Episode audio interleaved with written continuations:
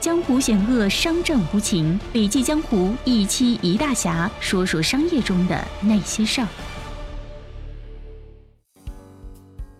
亲爱的听众，你好，这里是笔记侠，我是晴天，欢迎收听今天的内容。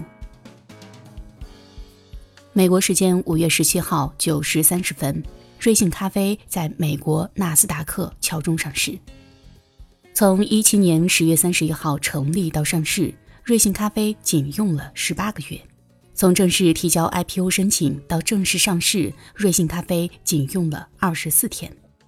至此，中国企业赴美上市的最快速度排行榜，瑞幸咖啡暂列第一，趣头条第二，拼多多第三。不论是瑞幸咖啡还是此前的拼多多、趣头条，短时间内壮大的企业都会引发争议，有叫好的，也有骂街的。可是他们真的就一点没得可学吗？那么今天我们换一种思考方式，找找他们身上可学能学的东西出来。所有逆袭都是有备而来。马云曾说：“机会永远藏在人们抱怨的地方，人们抱怨的声音越大，你就去解决问题；抱怨越多，机会越大。”瑞幸应了这句话。中国咖啡有市场，还有机会。有数据显示，目前中国咖啡消费市场的规模在七百亿元，占全球市场的百分之零点五。虽然占比很小，但是百分之十五的年增长率足以傲视全球市场。有机构预计，到二零二零年，中国咖啡市场的规模将达到三千亿元。咖啡贵贱看价格，好不好喝没标准，这是机会。世界上的咖啡豆拥有上千种风格，咖啡豆不是越贵越好，而是你越喜欢越好。对于消费者而言，喜不喜欢是有非常大的个人主观性的，当然风险也是一定存在的。中国的咖啡市场被全球咖啡零售巨头星巴克占据二十年之久，想要分食蛋糕不是那么容易的事情。著名的石油大王洛克菲勒在洛克菲勒写给儿子的三十八封信中有这样一句话，说的是：冒险才能利用机会，风险越高的事情，收益就越高。你所拥有的东西越多，力量就越大。如果你想要知道既要冒险又不会失败的技巧的话，那么你只需要记住一句话：大胆筹划，小心实施。瑞幸好像正中了这八个字。瑞幸的七位核心成员有四位都和神州有着直接的联系。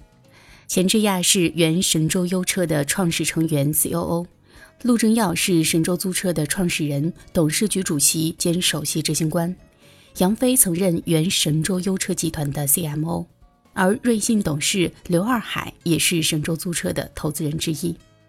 作为关键人物，瑞幸的幕后大哥陆正耀一直站在钱志亚的身后。并且给予充足的支持，陆正耀的支持体现在方方面面。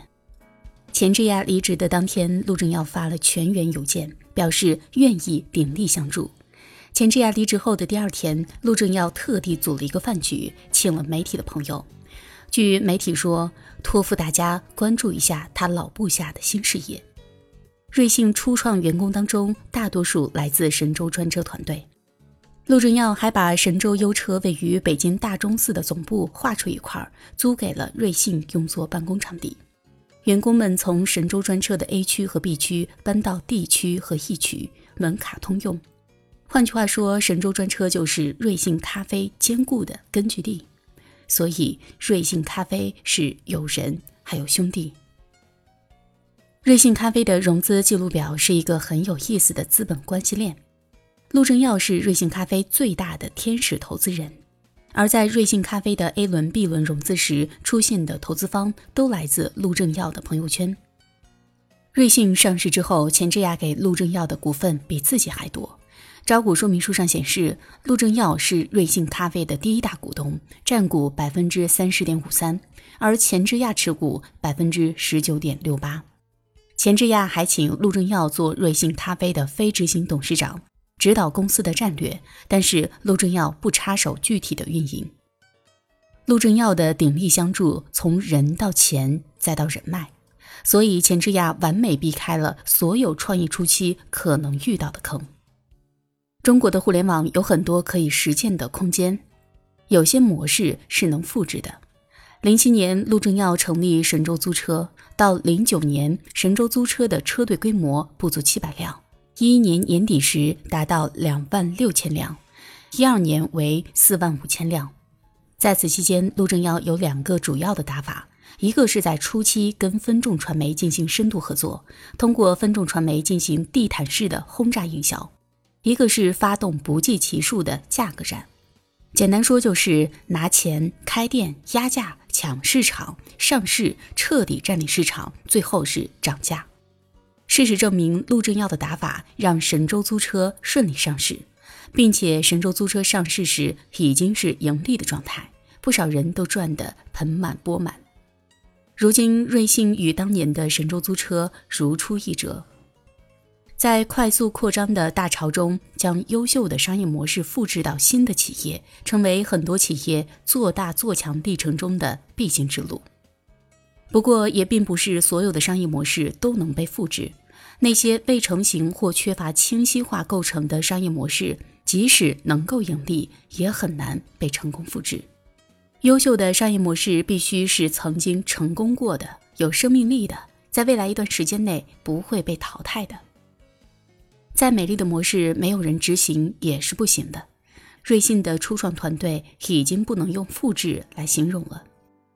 钱志亚从零四年就跟随陆正耀创业，到一七年出来创办瑞幸咖啡，钱志亚是陆正耀路线最忠实的执行者。陆正耀对钱志亚的评价是：执行力超强，能打仗。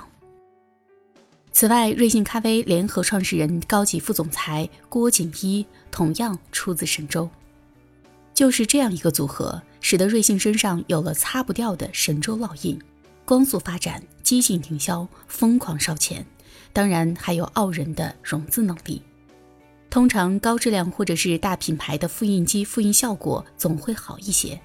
同样道理。专业化的管理团队是使复杂的商业模式迅速从一个公司复制到另外一个公司的有效载体。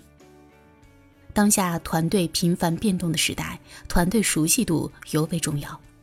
熟悉度有助于团队克服这样一个障碍：一旦团队在一个项目上了解了交流的时机和方法，就能够迅速的将这些技巧应用于下一个项目。当一个团队具备了竞争对手无法复制的能力时，就拥有了竞争优势，因为竞争对手无法靠挖单个成员来复制整个团队的能力。任何公司的最终目标都是向我们出售原本不打算购买的产品。想当年，小米正是凭借价格优势，一举抢夺了中国智能手机市场的主动权。中国联通凭借主动降费，一举抢占了更大的市场份额。瑞幸把咖啡从小众变成大众，目的也是为让更多的人消费，或者是消费得起。瑞幸招股说明书的第一句话是这么说的：“咖啡只是一个开始，瑞幸的目标是成为每个人生活的一部分。”现在连不喝咖啡的人都知道，它的名字叫瑞幸咖啡。定价权是核心竞争力。有核心竞争力的公司有两个标准：一是做的是自己可以不断复制的事情，比如麦当劳和星巴克可以不断的跨区域开新店，在全世界成功复制；二是做的是别人不可能复制的事情，具备独占资源、专利技术、寡头垄断地位、牌照准入限制等特征，最终体现为企业的定价权。在中国市场，瑞信的这一策略很奏效。规模和速度是互联网的核心价值，也是验证商业模式的不二法则。没有吨位就没有地位。星巴克用了二十年时间，在中国来了三千五百二十一家门店，长期占据市场第一的位置。反观瑞幸，一七年十月份，瑞幸首家门店于北京银河 SOHO 开业。一八年年初，瑞幸一口气开出两百多家门店；一八年年底，门店数量为两千零七十三家，平均每天开出超五家门店。至一九年三月底，已经在全国二十八座城市铺设了两千三百七十家门店。此外，钱志亚称，瑞幸咖啡将在二零二一年底建成一万家门店。一系列的数据已经表明，瑞幸已经彻底甩开连锁咖啡行业的跟随者，逼近星巴克第一的地位。移动互联网时代，企业间竞争的实质其实就是对用户流量的争夺，对用户时间的争夺。而过去多年的互联网发展历史当中留下的经验，也是圈用户。互联网电商巨头纷纷下乡刷墙。投资者表现出了无比清晰的流量导向，渴求流量的创业者被昂贵的成本压得喘不过气来。不过，钱如果能够换来忠实用户，就是值得的。钱之亚曾表示，烧出去的每一分钱都是能换来用户的。到一八年年底，瑞幸总共销售了八千九百六十八万杯，终端消费客户为一千二百五十四杯。三个月的复购率也大于百分之五十。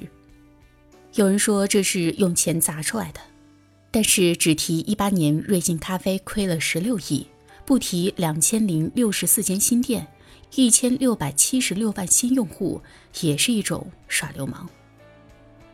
好了，今天的音频分享就到这里了，感谢收听，我们明天见。